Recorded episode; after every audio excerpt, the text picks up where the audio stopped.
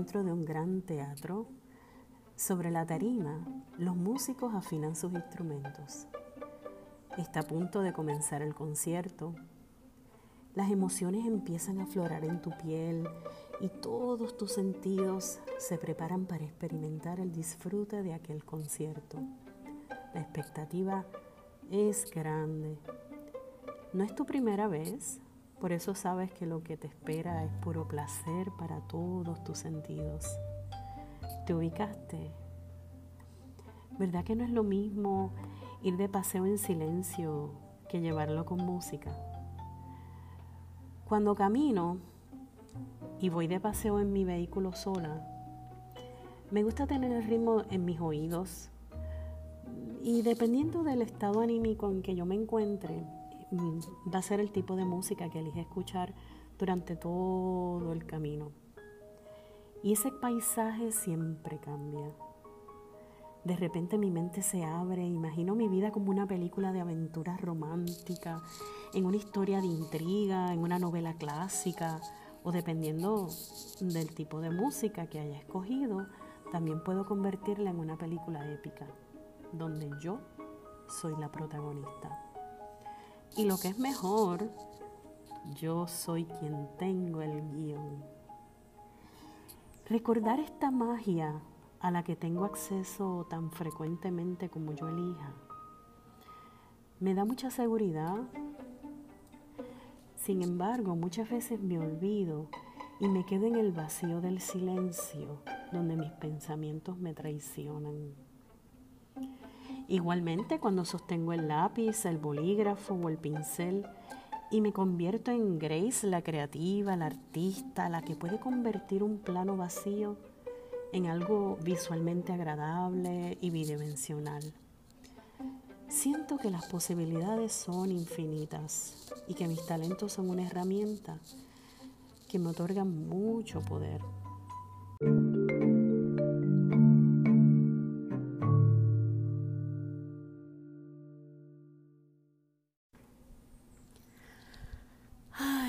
Las artes. Qué insípida sería mi vida sin ellas. Ser artista es mi esencia, es mi razón de ser. Por eso en este episodio voy a estar entregándote mi corazón honesto y sincero. Porque quiero que reflexionemos juntos sobre cómo las artes me han transformado y me han hecho un ser más sensible, más auténtico, más espontáneo, más empoderada y claro, más emprendedora. Esto con el propósito de inspirarte a ti, si de alguna manera lo logro, ¿verdad? Que sea de manera positiva y mostrarte una ruta de posibilidades asociadas al amor a las artes. Quiero que me acompañes hoy en esta travesía, donde te contaré algunas anécdotas de mi niñez y de mis comienzos con la música y el arte en general.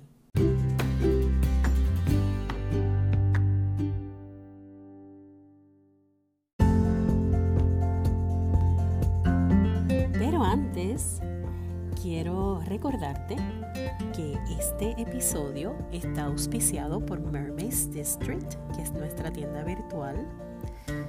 También quiero que compartas este podcast si es de tu agrado con aquellas personas que tú entiendas que se van a beneficiar escuchando este episodio. Puedes comentar en los reviews, déjame un mensaje y también me puedes visitar a mi página de Facebook que también bajo el nombre de Mermaids District nos puedes conseguir. Así que te espero y seguimos.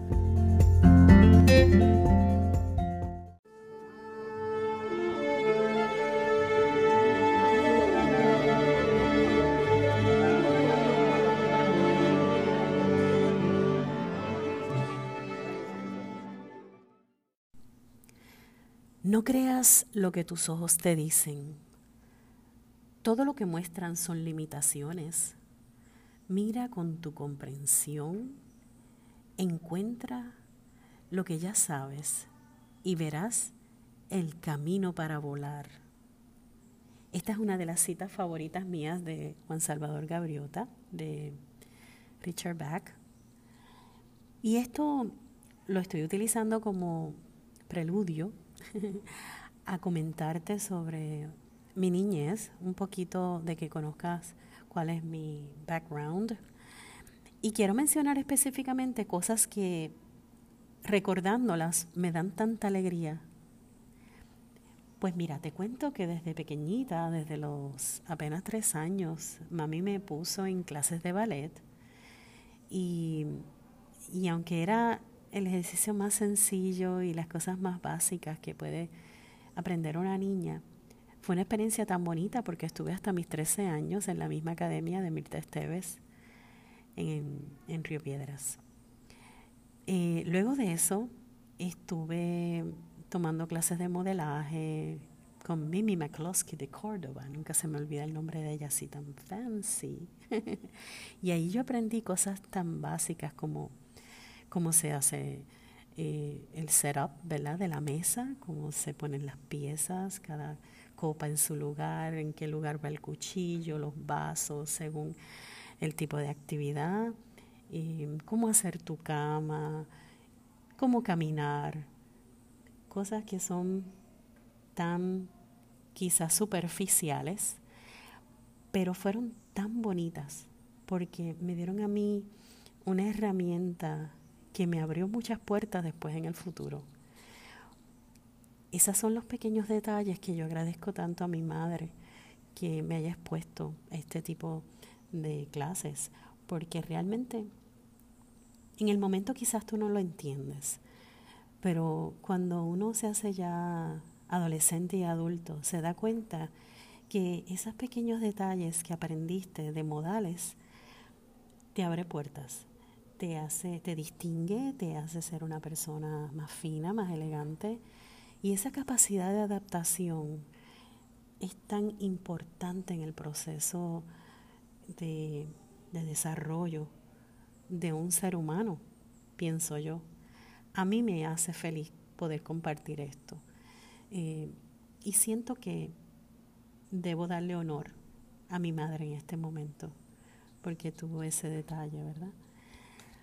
Luego de eso, pues quiero compartir contigo otra cosa que es quizás un poco jovial o interesante en el sentido de que yo como niña, desde pequeña, yo recuerdo haber estado mucho tiempo sola, porque, bueno, mis padres siempre trabajaron mucho y cuando ya yo tenía edad de, de poder, ¿verdad?, estar horas eh, sola, cuidarme a mí misma, pues yo disfrutaba tanto y tanto mi soledad, porque estando yo en mi casa, yo recuerdo que en la sala había este, esta pared cubierta completamente de, de, de espejos y, y era mi escenario. Yo hacía mi performance, yo ponía mi música, ponía mi disco, mi LP. Y, o sea, en aquella época lo más grande era Charitín, la mosquita muerta, todos sus personajes. Yo era Charitín, o sea, yo, yo adoraba Charitín y yo quería ser como ella. Y, así que ese fue mi role model de chiquita. este, me acuerdo que hasta y mercadearon una muñeca de la mosquita muerte y allá fue, fueron mis padres a comprármelas como regalo de Navidad. Y decía, yo no quiero causar problemas, si causo problemas mejor me voy. Ay, esto me acordé ahora mismo, esto no está en el libreto. bueno, pero entonces el otro lado, no tan, no tan divertido ni tan eh, casual eh, y simpático, pues mi, otro, mi otro role model fue Rocío Jurado. Oh my God, esas canciones de mujer fatal. me encantaban y me las cantaba todas. Y ni hablar pues de pues, los cantantes de baladas. wow, todavía mi hermano tiene la colección de los LPs por allí. Pero nada, hoy en día es tan fácil conseguir la música gracias a Aquí está todo digitalizado y la verdad que uno debe tomar ese momento para, para recrearse en la música de los 80, en mi caso, los 70 y los 80, volver a escucharlas y, y, traer recuerdos felices. Digo, si eso es lo que te provoca, esa es mi recomendación. Yo misma me lo aplico. A veces siento ese deseo, esa necesidad de, escuchar música de, que usualmente escuchaba en mi juventud. Luego, pues, ¿qué, podemos decir? Me expuse también a, tantas películas. En aquella época estaba Telecine de la Tarde, Lucy Pereda, eh, y bueno, ¿qué te digo? Yo era Sarita Montiel, con aquel fumando espero al hombre que yo quiero. Oh my God, una niña de, de 10, 12 años cantando eso. Pero bueno, eh, eran unos modelos totalmente exóticos, pero quizás esa feminidad y esa, esa parte sensual, ¿verdad? Que una que una necesita formar también, pues ¿por qué no? Fue, fue, fue parte de lo que, a lo que me expuse. Eh, bueno o no, soy quien soy, gracias a estos detalles y a esta gente que eran los modelos de la época, los que teníamos a través de la televisión. Entonces, ni hablar, ¿verdad? Hay que mencionar las novelas, la novela de Cristina Bazán, oh my God, Hilda Haddock. el Puma, eh, los clubes de fans, todo eso se participó. O sea que, fue una gama de experiencias que tenían que ver eh, específicamente con la clase artística, con lo que tenía que ver con el drama, con la música, lo que tenía que ver con, em, bueno, valores en, en, general de la sociedad, porque eso era lo que se estaba dando en aquel momento. Eso es lo que escuchábamos. Y podemos también usar de referencia, pues que escuchábamos canciones de niños. Teníamos a la pandilla, teníamos a menudo. Y esa, esa fue una etapa tan bonita porque hoy en día yo estoy observando que se carece de estos personajes que son, o de estos individuos que, que realmente son niños para niños, cantan niños para niños. Y eso es bonito, yo creo que eso se debe promover. Y luego, pues, pasando a otra etapa, ¿verdad? Un poquito de más eh, madurez, de más edad. Recuerdo que, como cité, que el primer libro que impactó mi vida fue, fueron los libros de Richard Bach. Eh, muchos conocen a Salvador Gaviota, pero conocer uno, Puente al Infinito, y otros libros como ese que eran tan espirituales y de autoayuda, pues esa, esa fue la línea donde yo siempre me motivé a leer. Me gustaban mucho los libros de autoayuda, aunque yo no, quizás no sintiera que, que, una novela era más apropiada para mí en, esa etapa de mi vida. Eh, yo iba más allá. O sea, eh, leer novelas de románticas, como lo hacían quizás otras chicas de mi edad, pues para mí eso no me causaba mucho interés, ni siquiera mucho la ciencia ficción. A mí me gustaba desde, desde pequeña leer o desde adolescente, me gustaba leer eh, sobre temas de autoayuda, em, filosofía y, temas que, que llevaran mucha profundidad, espiritualidad. Por eso fui una persona que siempre estuvo expuesta a los temas de religión, a los temas espirituales. A los 18 años, sabrás que fue mi primera experiencia eh, en, no se asusten, aunque también, bueno, no, a lo que voy es que mi primera experiencia en el arte formal, en el arte plástico, fue yendo a un campamento de arte eh, llamado Principia College.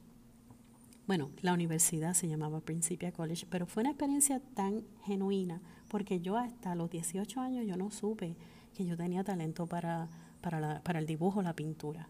Lo intuía porque lo disfrutaba, pero yo estaba más inclinada a la a la parte del canto, que no lo dije antes, pero era que sí tenía mucha habilidad para cantar eh, desde pequeña, pero no fue hasta que formalmente mis padres me pusieron en clases de, de guitarra y en clases de canto que yo desarrollo y aprendo bien lo que son las técnicas formalmente.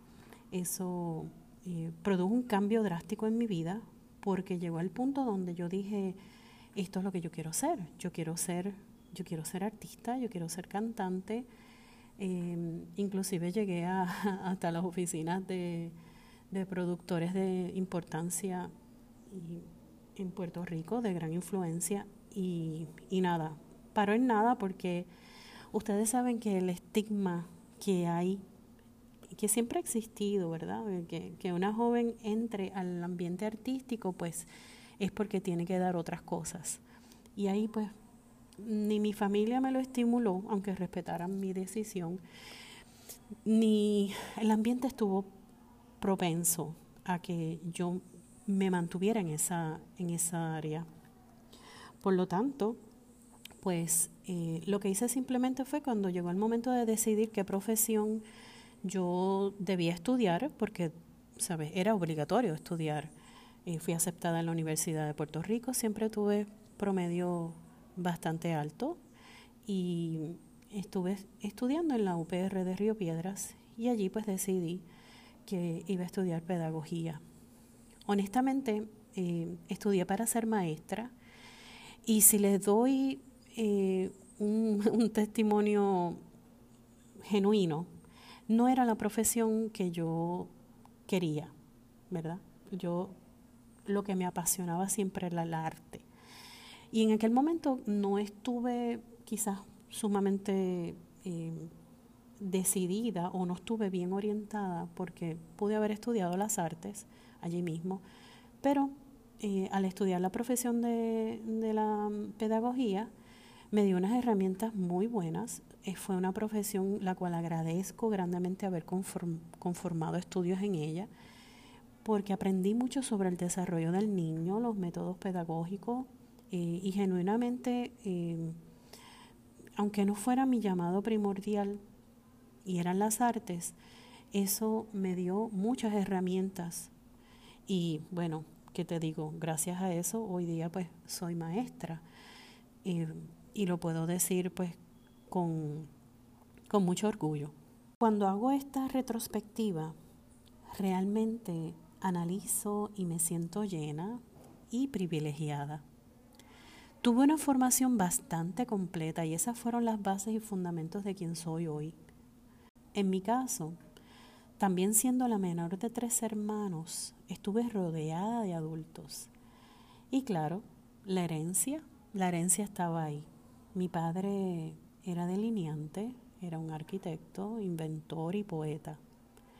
Mi madre hacía muchas cosas, desde costurera, decoradora, repostera, empresaria, fajona de corazón, siempre ahí al lado de mi padre apoyándolo. Tuvieron siempre negocio propio, fueron grandes emprendedores y prósperos. Y eso es otra cosa que yo agradezco infinitamente a la vida, a Dios, que aunque no era un matrimonio perfecto, tampoco fue de yo ser testigo de escenas de drama. Siempre fui por el contrario, testigo del respeto, del afecto y sobre todo de la tolerancia. De nuevo, no era un matrimonio perfecto, siempre habían sus peleitas, pero no eran un carácter significativo así de que mi padre saliera furioso y llegaba en tres días. No, eso nunca ocurrió en mi casa, que yo recuerde. Y había algo muy interesante y es que entre mi padre y mi madre había mucha complicidad. Eso fue, yo sé que fue bien bueno para ellos. Y fíjense, esto es a pesar de que a veces uno como hijo llegue a resentir estas cosas, ¿verdad? Dentro del egoísmo. Eh, y a veces pues uno dice, ay, tengo un trauma por esto porque mis padres no me dieron suficiente atención. Y eh, suele suceder. Pero cuando uno sobre, sopesa, ¿verdad? El, la calidad del tiempo, cuando ese poco tiempo estaba, era lo máximo. Yo aprendí por el ejemplo de mis padres tantas cosas. Eh, un sábado era para arreglar la casa, un sabra para mantener el patio, para sembrar. Papi hacía hydroponics, siempre tenía algún invento en el patio, se sembró desde calabazas hasta guimbombo. Recuerdo que había piscina y aquella vez que se llenó toda la grama de la enredadera de las calabazas, ya decíamos, bueno, se van a meter las hojitas en la piscina. Pero fue interesante, se, se vivieron cosas de, que eran de finca en una casa de urbanización. Así que, ¿qué te puedo decir? Yo, yo resiento, honestamente, hoy en día, que muchos niños no tengan esa experiencia que yo tuve. Y me duele mucho la carencia, sobre todo la carencia de, experiencias de calidad, de, experiencias estéticas, experiencias de entretenimiento que van más allá.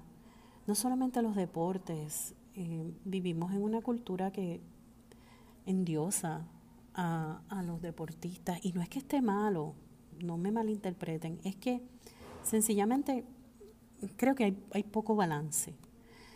Eh, con decirles que he sido testigo de jóvenes que no, no saben respirar, nunca se han detenido a respirar. Hacer un primer profundo eh, suspiro o, o ejercicio de respiración, a veces lo han hecho conmigo. Y estamos hablando de escuela intermedia que es el nivel al que yo doy, intermedio y superior. Pero esas cosas me sorprenden, porque están muy bien los deportes, pero también dentro del deporte podrían practicar un poco de yoga, eh, clases de baile formal, el hip hop, la salsa. Pues lo veo poco, honestamente lo veo poco. Que aprendan apreciación musical y del arte como tal, desde una perspectiva académica y clásica. Que se pusieran al drama, exponerlos a los buenos artistas, aquellos que aportan con su poesía.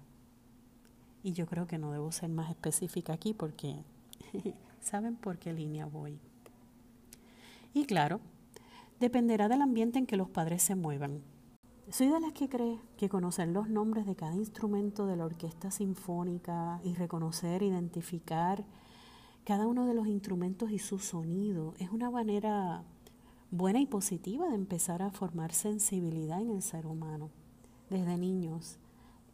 Es, grandioso eh, pasar por esa experiencia, pienso yo, yo le doy mucho valor a eso, porque así tú puedes apreciar lo que es la música clásica. Hoy en día los jóvenes en su mayoría no soportan, no toleran ni un minuto de esta música. Así que básicamente esa es la información que quería dejarte hoy en este episodio, para que conozcas un poquito más de mí y para que si de alguna manera esto te puede abrir alguna puerta, te puede inspirar, si mis experiencias son parecidas a las tuyas o muy distintas, pues te puedo decir que ser uno, ser genuino, eh, tiene mucho que ver con ese pasado, ¿verdad? En este caso, yo tuve una niña feliz y yo quiero compartir eso con ustedes en este episodio. Quise hacerlo y quiero continuar porque quiero entonces hablarte de otras etapas para llevarte a la parte empresarial, que es la que hoy día estoy ejerciendo para que veas qué cosas puedo ofrecer y cómo te puedes beneficiar de eso que yo hago. Bien, pues hasta aquí este episodio.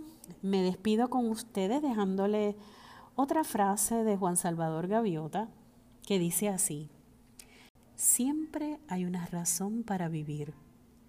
Podemos alzarnos sobre nuestra ignorancia. Podemos descubrirnos como criaturas de perfección inteligencia y habilidad. Podemos ser libres. Podemos aprender a volar. Y a eso yo añado.